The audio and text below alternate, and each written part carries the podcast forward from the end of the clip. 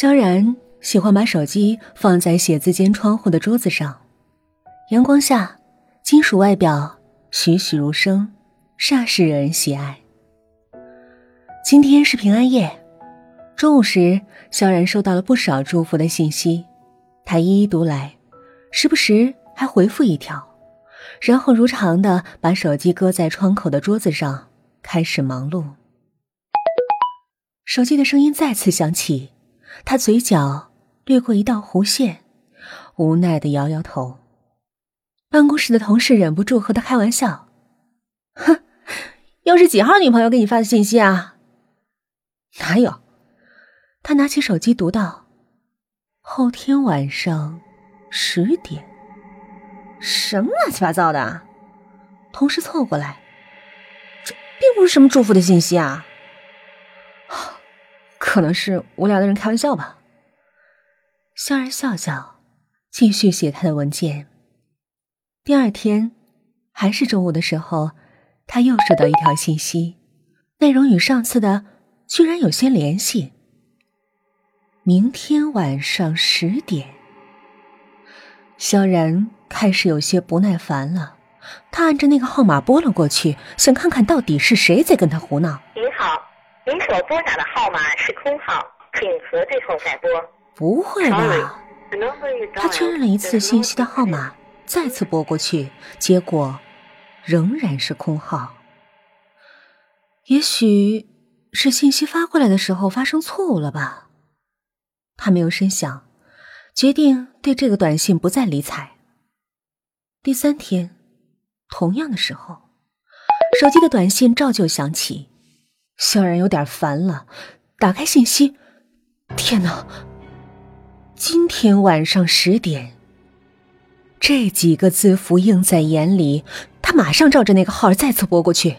您好，您所拨打的号码是空号，请核对后机械的声音再次在电话那头响起，透着丝丝凉意。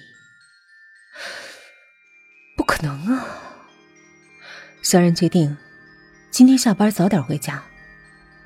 可这时，部门经理却出来宣布，客户来电话通知，谈判时间改为明天早上，所以他要负责的文案必须要今天晚上做好。唉，看来只好加班了。当然，几个短信不能影响他工作。再说，这次项目老总是非常看重的，企划部得力干将萧然是怎么也脱不掉的。最好的办法是在十点之前把工作结束。七点过后，大厦里面的公司都陆陆续续的下班了，写字楼里安静下来。萧然要了份便当，匆匆吃了几口，便全身心的投入到工作中去了。八点半，同事们都走了，只有他一个人。他已经顾不得任何事儿了，在电脑前努力的奋战着，直到手机的声音再次响起，又是短信。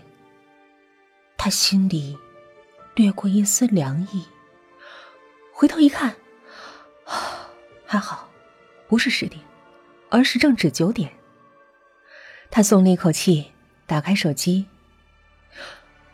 还有一个小时。又是那个奇怪的号码！天哪，到底是谁啊？萧然绞尽脑汁搜索了身边的每一个人，可没有一点线索。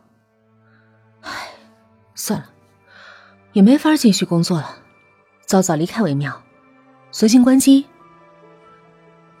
萧然匆匆完成了文案，关掉电脑，离开了这个地狱般的大厦。他点燃一支烟。平静一下心情，穿过一条马路。当他走到马路中央时，手机却突然响了。天哪，不是已经关机了吗？小然愣了一下，马上停下来脚步去找那个该死的手机。夜空划过一阵尖锐的刹车声，金属外表的手机在空中划了一个完美的弧线，落在了一片。